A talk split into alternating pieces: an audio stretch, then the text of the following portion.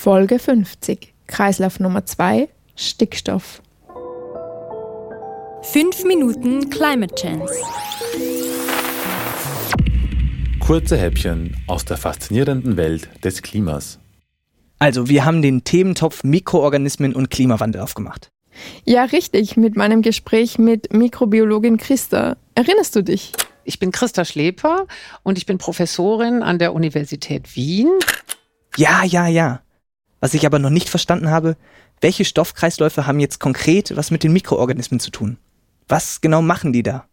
Da geht es vor allem um den Stickstoffkreislauf. Die Mikroorganismen treiben quasi den Stickstoffkreislauf an.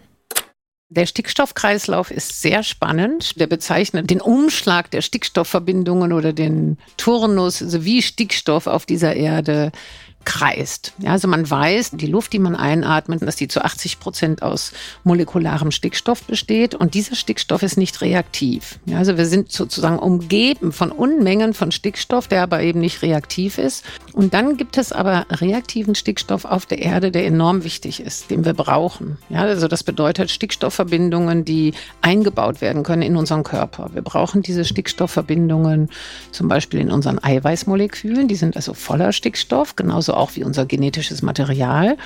Und um diesen Stickstoff aufzunehmen, muss er aus der Atmosphäre fixiert werden oder irgendwie aus der Umwelt gewonnen werden.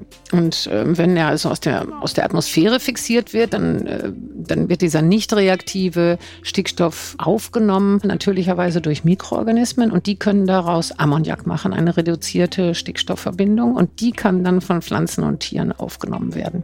Und die Mikroorganismen in den Leguminosen, die sogenannten Knöllchenbakterien, die können das also einfach so in ihren Zellen. Ist ein wunderbares Beispiel auch wieder für die Leistungsfähigkeit dieser kleinen Lebewesen, ja, also dieser Bakterien. Es kann auch zum Beispiel durch Blitze passieren. Also was äh, klar ist, ist, man braucht große Energie, um aus dem inerten, aus dem nicht reaktiven Stickstoff eine aktive Stickstoffverbindung zu machen.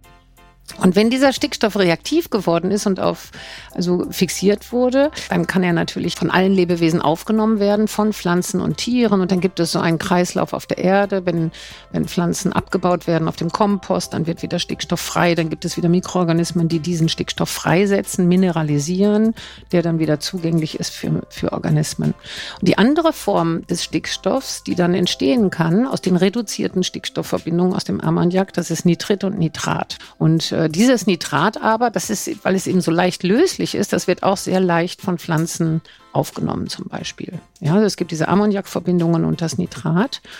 Und diese äh, Oxidation von Ammoniak in Nitrat, das übernehmen auch ganz bestimmte Organismengruppen der Bakterien und Archaea.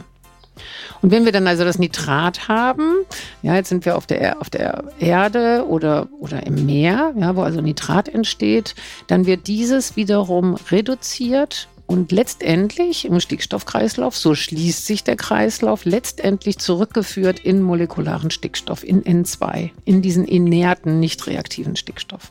Und das ist sozusagen der natürliche Kreislauf. Dabei entstehen noch alle möglichen anderen Zwischenprodukte und Verbindungen, zum Beispiel Lachgas, ein ganz, ganz starkes Treibhausgas. Ah, unser alter Freund ist Lachgas. Das kenne ich schon kann nebenbei entstehen. Ist auch ein großes Problem natürlich zunehmend. Aber im Prinzip, also ist es möglich, diesen Kreislauf zu schließen. Also nochmal zusammengefasst. Alle Stickstoffatome auf unserem Planeten sind in einem großen Kreislauf. Genauso wie das auch beim Kohlenstoff ist. Dabei gibt es unreaktive Phasen wie Stickstoff als N2 in der Luft, womit wir Tiere wie auch Pflanzen nichts anfangen können. Es gibt aber auch reaktive Verbindungen, die dann Pflanzen aufnehmen können, um daraus ihre Moleküle aufzubauen. Stickstoffhaltige Pflanzenteile können aber auch wieder recycelt werden, wenn sie absterben. Irgendwann können sie dann wieder unreaktiv gemacht werden und sich eben als molekularer Stickstoff, das ist N2, in der Atmosphäre rumtreiben. Dort kann Stickstoff wieder in großen Mengen ungestört sein nicht reaktives Ding machen, also gar nichts machen. Und was Christa noch extra betont hat und ich auch völlig abgefahren finde, ist, dass eigentlich immer, wenn Stickstoff umgewandelt wird und sich somit im Kreislauf bewegt, Mikroorganismen am Werk sind. 5 Minuten Climate Chance. Kurze Häppchen aus der faszinierenden Welt des Klimas.